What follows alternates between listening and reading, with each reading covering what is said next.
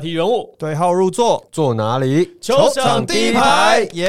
哇哎，来到了第二周的赛程我。开箱主场啊，哦，第二周赛程其实打的冰冰冰冰。那不过呢，其实比赛的内容啊，是我们在这一集的回顾当中啊要讨论的重点。因为上一周其实富邦的主场和平馆就打两场比赛嘛，六日各一场。在第二周开始呢，会有陆续的主场开幕，所以六日呢都是两场比赛。那这周开箱的是梦想家的主场，还有新竹工程师的主场。那按惯例呢，我们请到的小胡来担任我们这样这个回顾集的客座主持人，小胡。Hello，大家好。在这一集的节目，我们首先来看的是梦想家的主场哦，迷你蛋开箱我。们用这个主场来做区分，梦想家的主场我们会讲第一天跟第二天，然后我们再来看到金主工程师的主场的第一天、第二天，我们不用天数来跳，因为不然的话，我们同一支球队的讨论会失焦。好，嗯那所以我们就先来看梦想家的两天的主场开箱。Harry 有去吗？我第一天有去梦想家的主场，那他们的迷你蛋呢，其实说真的，非常的夜店风，很符合梦想家今年啦啦队的这些特哎、不色。是，怎样叫夜店风？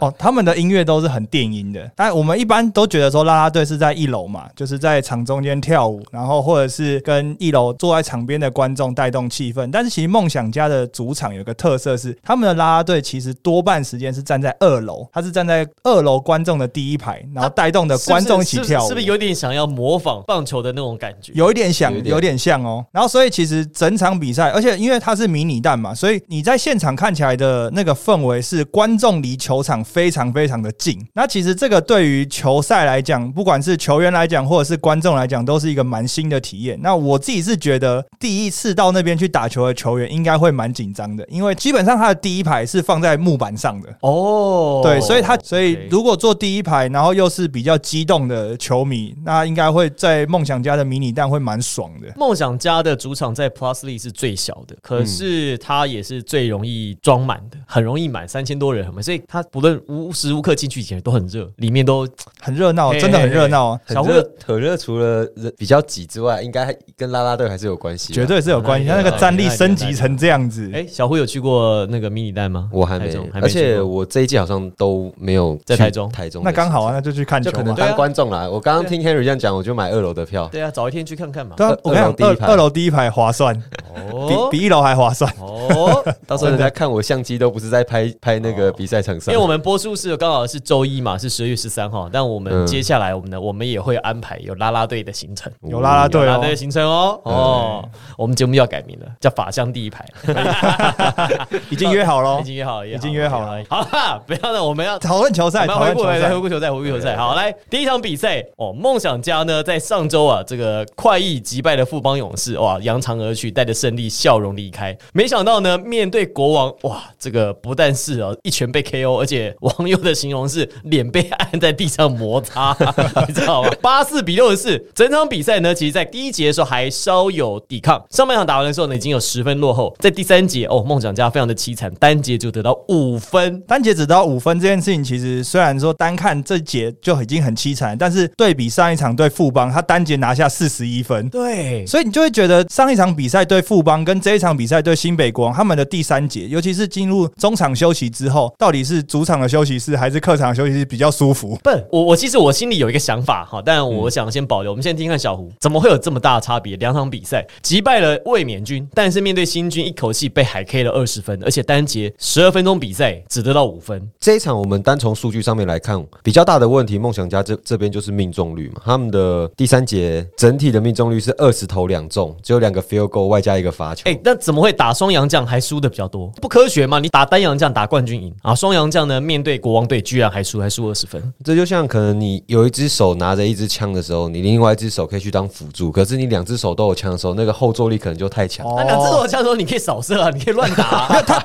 打久了梦梦想家是扫射没错，呃没射到啊，没射中都都拖把都他有射啊拖把，他有射啊啊，他射成这样没中啊。呃就是我觉得还是适应上面，因为在防守端其实被得到八十四分，我觉得也不会算一个太高的分数，那自己只攻下六十四，是真的稍微太低了。其实你看新北国王，他们虽然赢二十分，可是团队的命中率其实不理想哎、百分之三十六点三，九十一投三十三中，而且呢，其实他们在这个三分的命中率也没有很好啊，三十五投九中，百分之二十五点七。其实台新梦想家这样比赛呢，三分线的命中率十七点一，那很低啊，命中率呃九十投二十二中，二十四点四也不好。可是呢，如果说真的要讲一些这个状况的话，其实真的不得不提到，第一个是新北国王，他们是我自己感觉是有备而来。呃，在赛后记者会的时候呢，国王队的这个教练团这边就讲，他说我们的准备很充分啊。他说，因为我们这个半个月来，我们因为我他们在开幕这两周只打一场比赛，就是对梦想家所以。他说我们已经做好了准备。他们基本上所有的攻防都是针对性的，针对他的非常设计，没。错没错，他就是对梦想家，他说非常系统化的把他的这个传球路线给阻断。他说我不断破坏他进攻的路线，设下重重的路障，所以等到了你想要的球员在想要的地方接球的时候，其实已经进攻时间可能已经跑一半了，所以你只要很仓促的把它处理掉，所以你的进进攻选择、投篮选择不好，这是一个。那再加上梦想家本身的状况哦，其实连续两天哦，就是第一天输球，第二天赢球嘛，可是 Kyle Julius 朱总朱总朱总朱总都说了同样一句话，他说我们啊，其实都还在准备，我们都还在磨合。好，因为呢，他觉得这个球季已经开始，可是感觉还像 preseason。因为杨将，你看 Ricky Lido，虽然说他个人也拿了，就面对国王队比赛，虽然说输球啊，然后也拿了还不错分数，拿二十分28十篮板，呃，二十分十篮板哈，对，二十分十篮板，可命中率奇低啊，二十四投六中。哦虽然说他个人成绩是双十，可是他在场上的时候，球队是负十一分，并没有很好。那相较之下呢，其实 Gilbeck 我觉得在这场比赛 Gilbeck 打的还不错，十八分十一篮板。虽然说呢，这个数据没有 Lido 来的好，可是你会感觉出来 Gilbeck 的成长。我就说他每一场每一场从热身赛第一场比赛觉得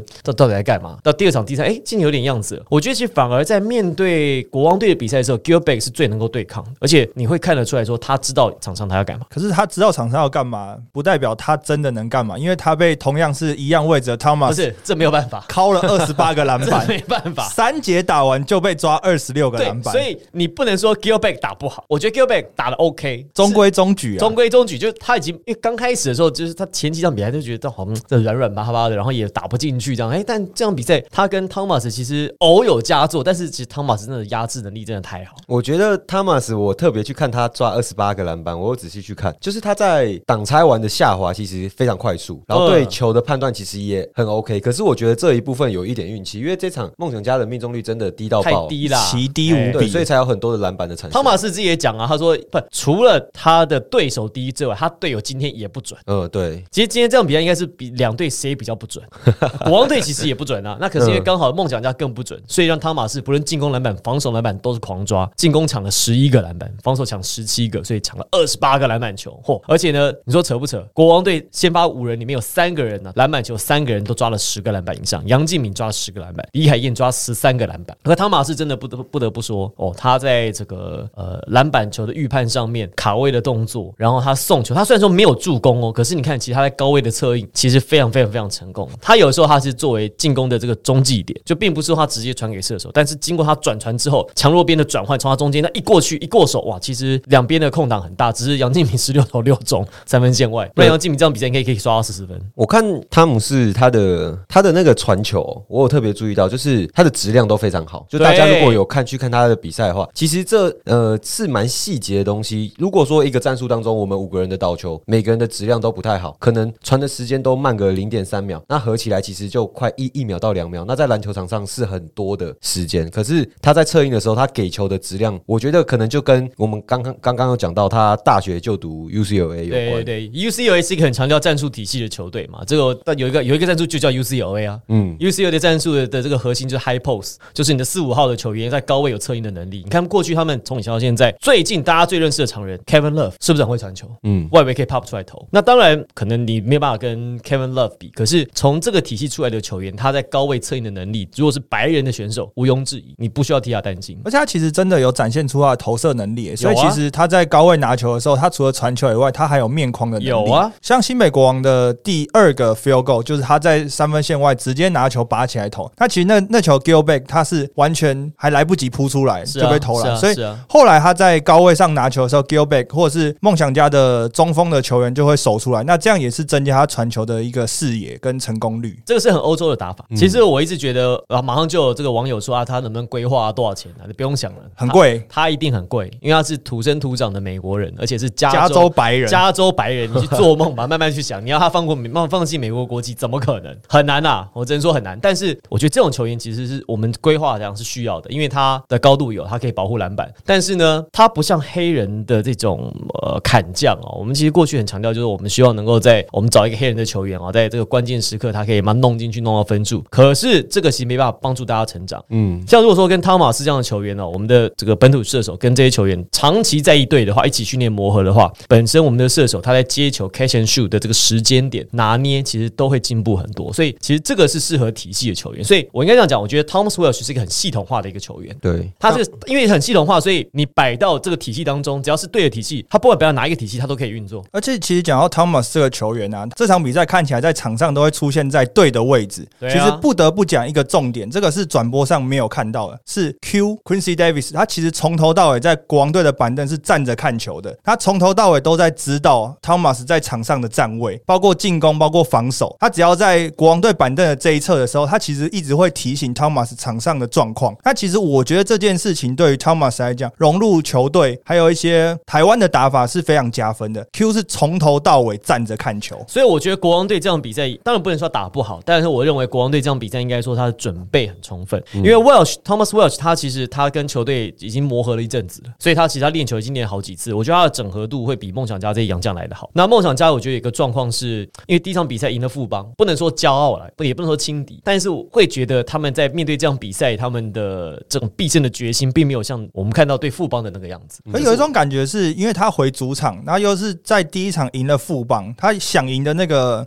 心情可能会让他打得绑手绑脚的。他球员的压力看起来在场上都很大，因为对富邦的时候，其实每个球员在场上出手很果决，很相信系统，该做什么做什么。那反而在第一场比赛对国王的时候，梦想家的球员在场上出手都有一些犹豫，都会觉得我要找到更好的机会，更好的机会，所以多倒了两三次之后，或者是多做一些呃切入在分球的时候，其实对时间跟对整个体系来讲，它是有一些影响的。简单说不够疯了啊，没有那么疯狂啊。其实梦想家比赛疯狂一点，才比较可能会创造奇迹。尤其是你落后分数那么多，第三节就这么铁，这么铁的时候，就是应该要更铁。就是我这么铁，我就是再疯狂投，投到更铁，看有多铁，不急就必反，那就开始会记得。而且其实讲到，因为他第三节很铁嘛，那其实赛后记者会的时候，我有特别针对这个问题，有问了新北国王的教练，因为他们做了很多的勤收跟这一场的准备，所以他当然也知道说梦想家在第一场比赛的时候，第三节他狂轰了四十一分，所以我有问了新北国王的教练说，在这场比赛的中场休息有没有特别针对下半场，尤其是第三节的防守做什么特别的交代？那其实国王队的教练是说，他在第三节没有特别针对防守去做一些改变，不过有特别强调跟他的球员说要做更多的身体对抗，要敢去跟梦想家的球员对抗，所以他非常强调，尤其是在下半场强调身体的对抗性要跟上半场一致。其实我觉得这场比赛有看到另外一个问题，我不晓得小胡有没有发现，因为刚好杨敬敏从梦想家去国王嘛，我觉得这场比赛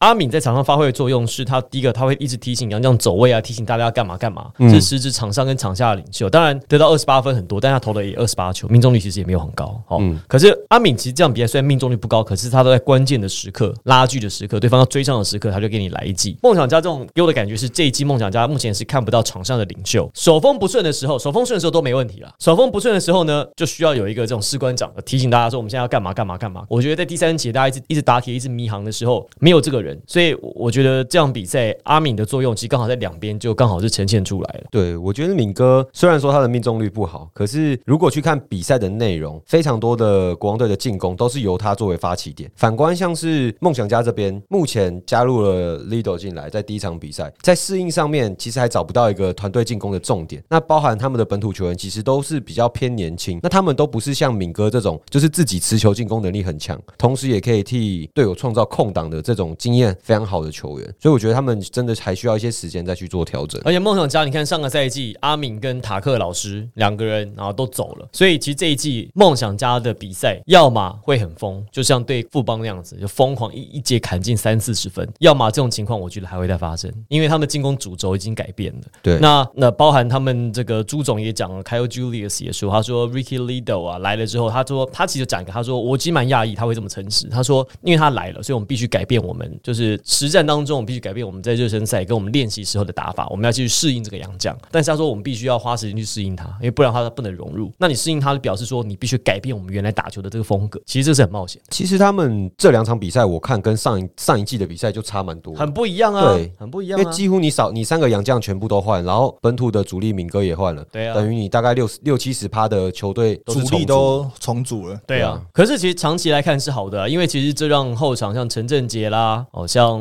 阿吉啊阿吉啊、杨胜燕啊、对还有永胜啊，其实会有更多的出场时间、更多的球权，我觉得这是 OK 的。像这样比赛，梦想家在第三节碰到问题就是这个嘛，大家熄火，你的洋将 Gilbert 不是像辛巴，不是像德古拉那种可以往可以里自己弄的去硬弄嘛，弄不进去那怎么办？那就你要有一个洋将三号、四号这种，他能够切、能够投，像辛特利这样子，你可以解决一些问题。你分数两个 field goal、三个 field goal 拿到之后，你得不到分数，这个僵局他就就解决。我觉得这个其实差很多。Lido 跟第二场上场的 Boy 的，我就可以再观察一下，因为像去年其实辛特利一开始来的时候打的也是，对啊，都觉得说他是不是要买机票了？大家想说这不是莫洛西血鬼吧，吸番茄汁吧？真的，可他今年其实就看得出来他渐入佳境，所以我看 Lido 的时候，他的出手其实蛮流畅的，只是那一场的命中率真的不高。对，所以我说我们要再多观察，再多观察啊这还不晓得。那是不是他是梦想家的解答呢？因为 Gilback 也是越来越好，对三个洋将都换了，其实风险蛮高的。说真的，好，那这是第一场比赛，那我们来选一下 X Man，先从 Henry 开始好了。国王队赢球这边你选谁？国王队赢球这边，除了场上这些数据很好，但我会把我这一票投给在场下的 Q。哦，OK，对，因为 Q 就像我刚前面讲的，他不只是帮助 Thomas 在场上的一些走位啊、表现啊等等，他在场下也一直指导着球员们，所以他从头到尾站着看球这件事情，我认为在国王的板凳上是带来非常大的帮，助。可以同意。好嘞，我会投给开杰。哎，真的吗？那你这票跟我一样。对，因为他打了三十三分钟，在本土球员来说，应该是算前三多的，然后攻下了十三分，然后整体的两分球命中率六投五中。虽然说三分球六投一中没有那么好，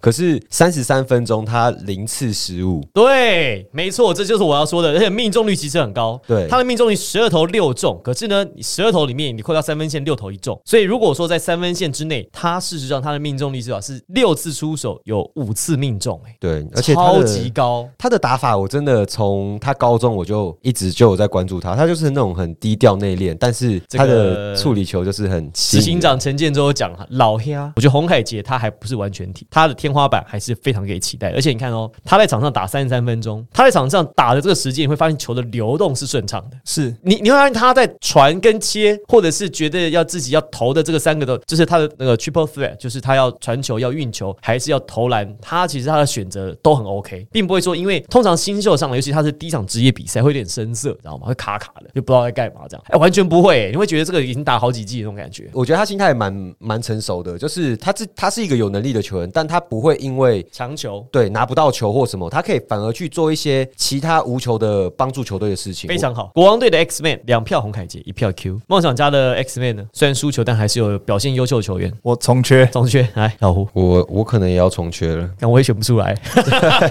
不是因为其因为其实除了两个洋将，一个命中率很差，轰了二十分以外，然后另外一个那个 Gilbert 拿了十八分、十一篮板，但其实因为对比之下，Thomas 拿了十四分、二十八篮板，你相比较之下，你你没有太大的功用。那本土球员其他都是一分、两分、三分不是这种。这命中率，简浩六投零中，吴永胜十投一中，钱可尼三投十二中对啊，。所以你说要选一个 X Man 或是本场优秀球员，其实我是重缺好了，给的。啦啦队，啦啦队，给啦啦队啊啦啦队，啦啦队，啦啦啦队跟现场的球迷选一个吧。啊，对，那么多个选不出来啊，给现场球迷一个一个 credit 好好 credit，好，现场球迷第六人，呃，这第十三人。对啊，非常热情啊，好塞爆迷你蛋，给好推。好推好，那这是第一场比赛。好，梦想家在隔天，也就是周日十二月十二号的比赛，面对领航员。领航员事实上是今年最晚登场的球队，对啊，因为前面都已经打完了，领航员是最后一个亮相的。但最后一个亮相呢，哎、有趣哦，有趣哦！前一天的国王说他们是最后亮相，他们说我们我们的对手就是梦想家，所以我说了假想敌，我就是，而且包含国王队他们在赛后访问的时候，他们自己也说，他说这个是我们成军以来我们最好的比赛，因为呢我们准备很充分，而且呢我们在赛前就做了很多的沙盘推演，我们让我们的洋将就是要这样用，我们就是要拍这两个洋将，然后就是要这样打，然后确实做到我们的期待。好，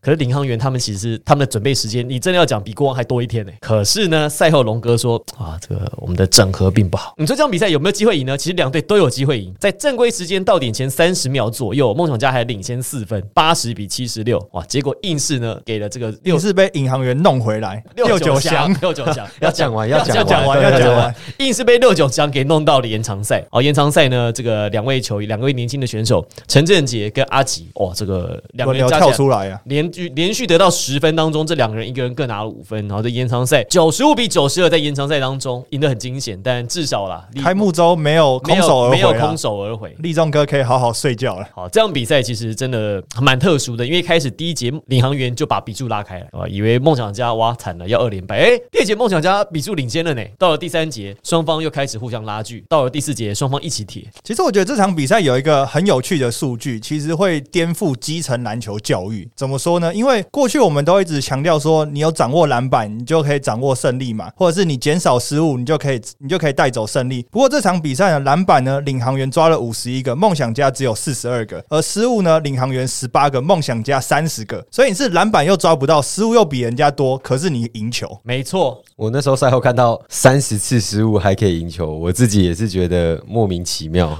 领航员这边的命中率真的太低了，他们整个团队当中只有先发五人，先发五人有得分之外，我们撇除替补上场的吴家俊攻下一分之外，剩下的还有卢俊祥。那剩下的本土球员，其实我觉得在融入方面出现了蛮大的问题，因为像大家会很期待领航员的原因是在热身赛的时候，他打出一个很奔放，对，很奔放，很多团队配合，然后空手的走位很漂亮。可是今天来了，尤其是吉伦，我觉得吉伦他加入他这一场比赛，虽然表现的在得分方面贡献的很多，可是当球权都在他的手上的时候，感觉得出来施晋尧跟卢俊祥打的是有点憋手憋脚。好，我们一个人讲一个领航员你们看到的问题，好不好？我们一个人讲一个。我自己觉得，吉伦跟吴家俊同时在场上的时候，有一个人是没有作用的。吴家俊当吴家俊跟吉伦在场上的时候，吴家俊不知道他要干嘛。吴家俊可不可以投？吴家俊可以投，可是吴家俊是不是林俊杰这种拿到球三分线外你会害怕的？不是。不是好，吴家俊的功能是什么？防守组织，就做他该做。他是一吴家俊是一个很称职的球员。嗯啊，你你把球权给他在场上给他控，你不会担心，但是你也当然不可能会有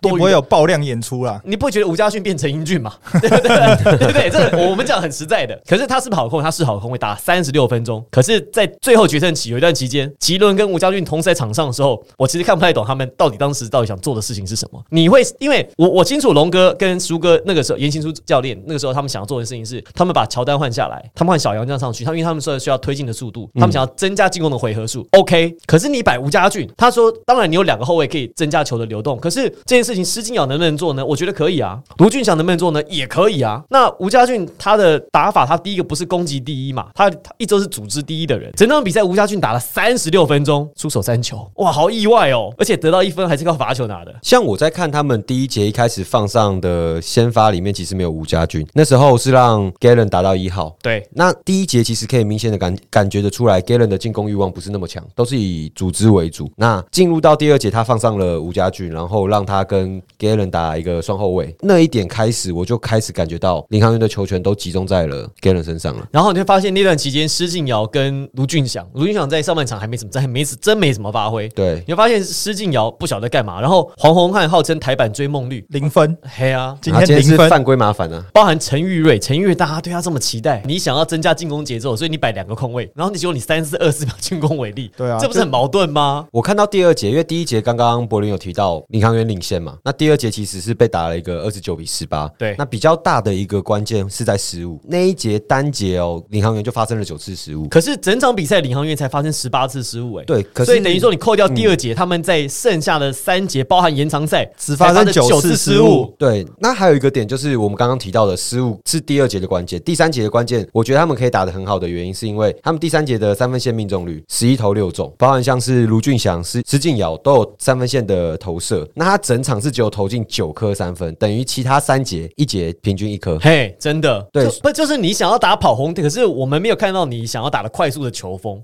我们看到的是对你摆了两个后卫，但是打阵地战，对，这一直在外面盘盘盘传传传，就是并不是说我后卫摆的多就可以节奏拉的比较快，其实好像这不是画上等号的事情。对，因为想要打跑轰，我自己会觉得，你第一个像上一集节目里面可能也有聊到，就是你要掌握篮板或制造对方的失误。可是面对到像是台新梦想家，已经不是这一季里面身材最高大的球队，是算后段班了。对，他的篮板数虽然赢，可是能够转换成转换攻击的不多不多不多，因为梦想家的速度也蛮快。没错，领航员的问，我刚刚讲，我我认为他的问，我看到的问题是吉伦、老吴两个人在场上的时候，我觉得蛮卡的。嗯，小我看到的是，如如果要讲这一场的话，两个外线跟失误，因为他们打很多团队的配合，对很多小球的传递，那就会很吃到你的处理球。他们应该是这两周比赛里面这场比赛他们的团队的传球次数，如果有统计的话，我相信是六队最多的。那相对的，你的传球多，失误的机会也跟着增加。对这个讲法，我我我要修正一下这个讲法。嗯好，你所谓当然，我们常常这是英文讲 extra pass extra arrow。嗯你你 extra pass，你传越多失误越多。可是你要知道，传球的目的，当你的 pass 是有意义的传球的时候，这个失误我觉得 OK 可以接受。对。但是当你 extra pass 是无谓的传球，这是其实已经可以不用传，或是可以传一次就到，你要传到两次，那当然增加你失误的风险，因为你你的 risk and return 嘛，你的风险跟你的回报是不成正比的。我高风险高报酬，我这球如果传过去，地板过去，接到球拦下来就两分，我觉得可以赌赌看。可是有时候说你多两三次传球，弄到。在湖顶，然后我你我传你，你传我，对，这然后对，种就没有然后然后比较比较对你拿到球。还是在一个没有威胁的威胁的区域，那你传的球其实真的是没什么太大意义。其实我自己的看法跟小胡有点接近，我觉得领航员在场上有点把事情复杂化，他太想要去跑龙哥所谓的战术，他想要把一些战术去不管是极致化也好，或者是跑出龙哥所谓的创意。这个事情其实苏哥，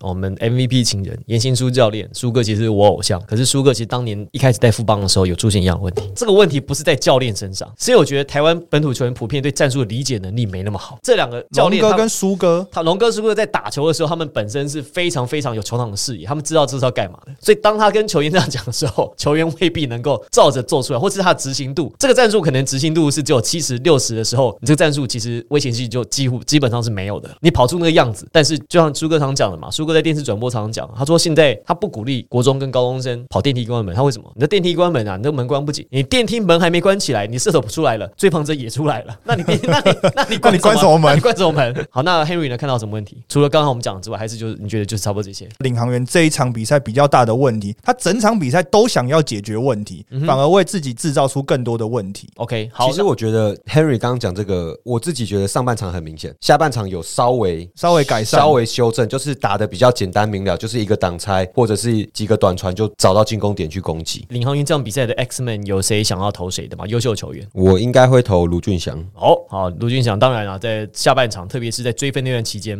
哦，表现出过人的胆识跟 guts，啊，没问题。我会投给 Jordan Tolbert。Tober，啊对，，OK，那主要的原因是因为在上半场的时候，其实 Jordan 的一些协防意识，其实对领航员整个建立他的攻守体系是非常有帮助的。这个我会投施晋尧了哦，因为我觉得施晋尧特别追分那段期间，我们先不讲这样比他命中率其实也不好，可是我觉得他至少他在那个时间点，他知道他应该做这个事情。跳出来了，我觉得光是在那个，因为那个时候你你发现你的队友倒来倒去都不知道在干嘛的时候，你有机会，你其实就是要投了。嗯，他没有在做额外的传球，在追分的那段期间，施晋尧做这个事情，让我觉得他的脑袋是清楚的。好，所以这个这一票投给他。但是我还有一个想讲，就是从这一场比赛，我看到这一季的问题是，我已经开始担心他守不守得住其他队的大洋将，因为 Gilbert 目前来说看起来跟钢铁人的 Benson 是两个进攻能力最软的最没有那么高的大洋将。对，那你遇到他，其实你在禁区，你是说你是说为领航员担心？为领航员整季担心，因为像龙哥他说他要用速度来及带给麻烦给这些高大的球队，但这场比赛其实没有特别凸显出来，可能是还在磨合。可是我反而已经开始担心，你的意思说，Tober 如果说面对 Gilbert 都不能碾压的话，他都没有展现出防守的能力啊，不能说啊碾压对就对，对没有没有说防守能力的时候我，觉得也没有守的不好，但是就是守的普普通通。没有守的没有很好啊。Gilbert 这场比赛十二投九中，百分之七十五命中率超高啊，二十分六篮板。然后 Boyd 呢是十二三分十篮板，然后 Gilbert 这场比赛的 EFF 他效率只是二十三。正二十三，正二十三，EFF 是二十三，表示这场比赛他几乎没有放枪，没有犯错。那梦想家两天有什么不一样的地方呢杨将？OK，好，杨绛换成换 Boy，成 boy 的，哎、有差哦。Boy 的感觉上好像比这个 Lido 来讲，打球比较奔放一点。哎、比较敢打。但我觉得这两场比赛，我看他们的这两个杨将的表现，就是锋线型的杨将，我觉得都还在适应。像 boy 的，他这一场比赛有我印象当中就有三四球是不管是在低位拿到球，面对本土球员，或者是说在转换的时候，前面退防的也是本土球员，他不敢撵过去。Boy 的其实就像我刚才讲的，你记不记得我们在刚开始讲的时候。时候说梦想家需要一个像辛特利这样子，对我觉得 Boyd 是有点想要弄成像打造成像辛特利那样子的球员。嗯他，本身他可以投三分，这场比赛投的不错啊，八投三中，然后篮板也能够扛。我看 Boyd 跟 Lido 这两场比赛，我觉得会遇到一个问题是，他们不像是 Jaren Young 或者是说去年的塔克老师，他们除了自己的攻击能力之外，他们是可以就是传球或组织。虽然说大家都在嘴塔克老师啊，但我觉得这一方面还是要给予他，至少你放在一二三号位的杨将来讲，他是会传球的，只是他愿不愿意传，他是有这个能力的。对对对，对，但是 Lido 跟 Boy 的这两场比赛制造队友的空档，去传出这种漂亮的 pass，我是是很少的。还是不是说，因为他们在比赛的赛季的刚开始，他们想要快一点人物比赛状况，所以先自己先打，然后跟队友也不熟悉，所以不敢贸然传球。可是因为梦想家囤积了很多很有天分的后卫，包括阿吉嘛，像永胜跟盛宴都是这种比较有天分的后卫，所以其实梦想家在找杨将的逻辑，他不太是需要杨将去做组织这件事情。对啊，就是像呃周六的比赛嘛，单节得到五分的时候，杨将可以弄进去啊。但这一点我跟 Henry 的看法就不一样，因为像我觉得上一季不需要的原因是因为有敏哥，哦，哦因为上一季其实在关键时刻球绝对不会是在阿吉手上，阿吉或是其他球员，是基本是在敏哥手上。对，对，所以敏哥走了。其实，在我今年预测他们的球员的时候，他们虽然不进力换、不进简浩、永胜，可是他们都不是那种我自己认为可以替队友创造很好空档的球员，但他们自己的能力是没有问题。所以需要像 Boyd 或是需要像 Lido 这样的球员，因为当关键时刻你。要有一个持球的人。你就是我，就是打这一波，我们平手啊，最后要一攻一波，就是让这个人来决定胜败的时候，需要一个这样的球员。梦想家确实看起来这个今年比较没有这样的选手，很多体系型的球员，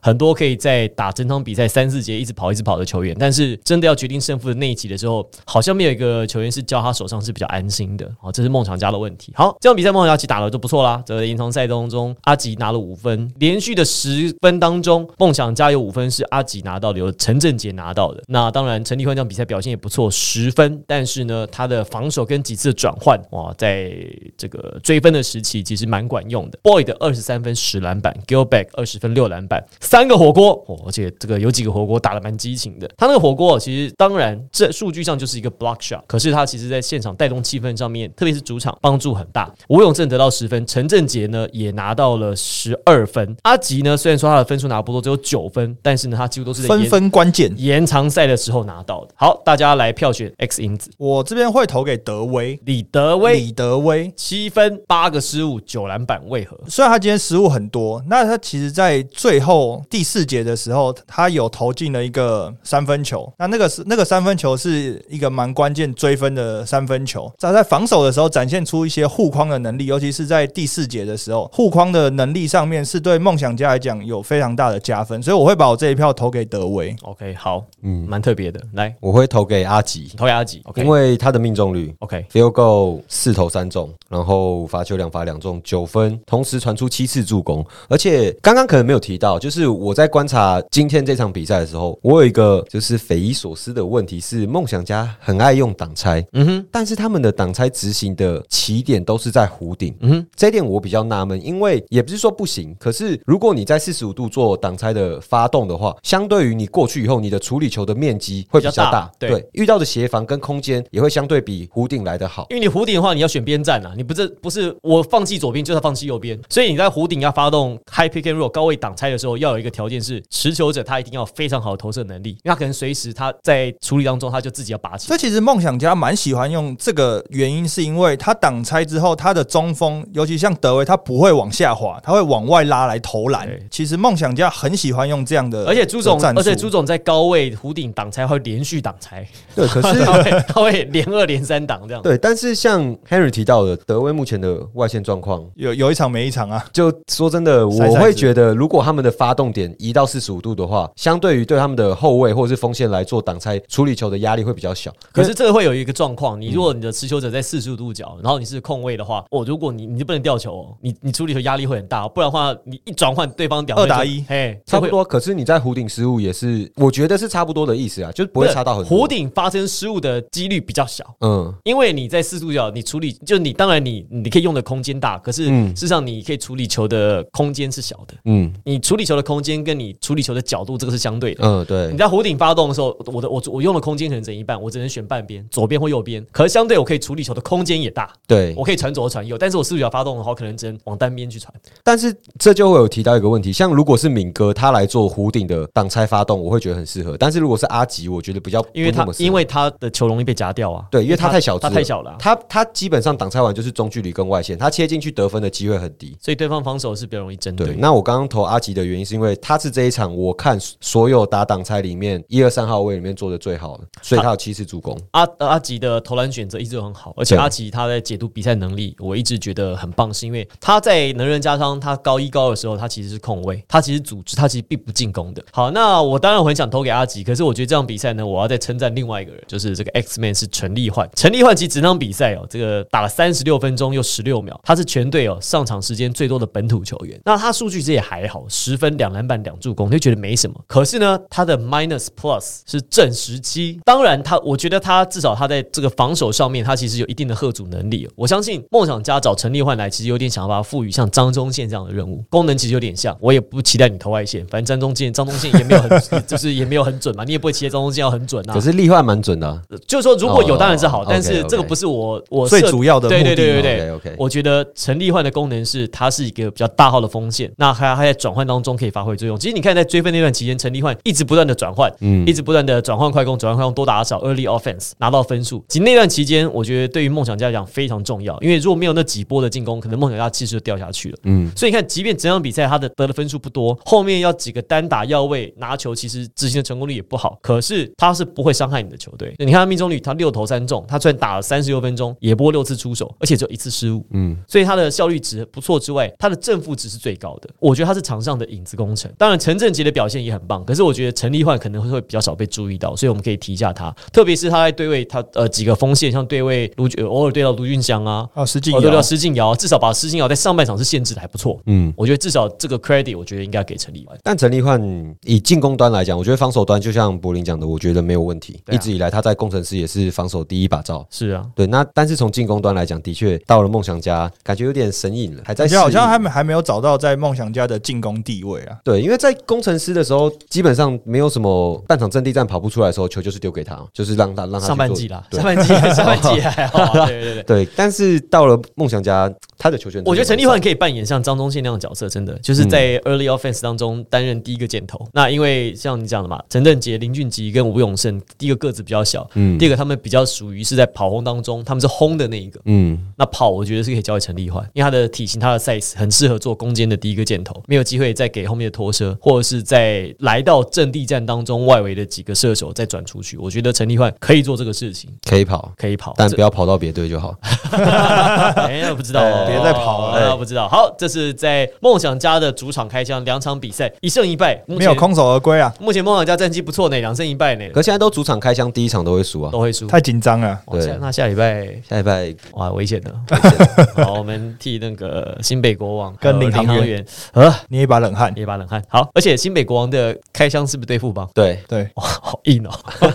马来西亚富邦开箱，人家也输啊。可是他如果打赢富邦的话，就等于他接连击败去年的第一名跟第二名的球队。哎，好，那这是在第一天的比赛，梦想家一胜一败，至少呢两天在主场的比赛，第一天输球，第二天赢球，还好。但好处是两场都满场了。好的，对对对，确实。中部相亲力挺，好，那我们在这一集的节目到这边就先告一段落了。那我们在这一集节目呢，帮大家开箱了梦想家主场，还有他的两场比赛，分别面对国王队输球，但是在延长赛击败了领航员。那这是我们在这集节目的内容。那我们在下一集的节目呢，会来讨论工程师的开箱。工程师在连续两天，周六面对富邦勇士，周日面对的则是高雄钢铁人。那我们的第一集在这边先告一段落，也感谢大家的收听，我是王柏林，我是 Henry，我是小胡，我们下一集节目再见。拜拜拜拜。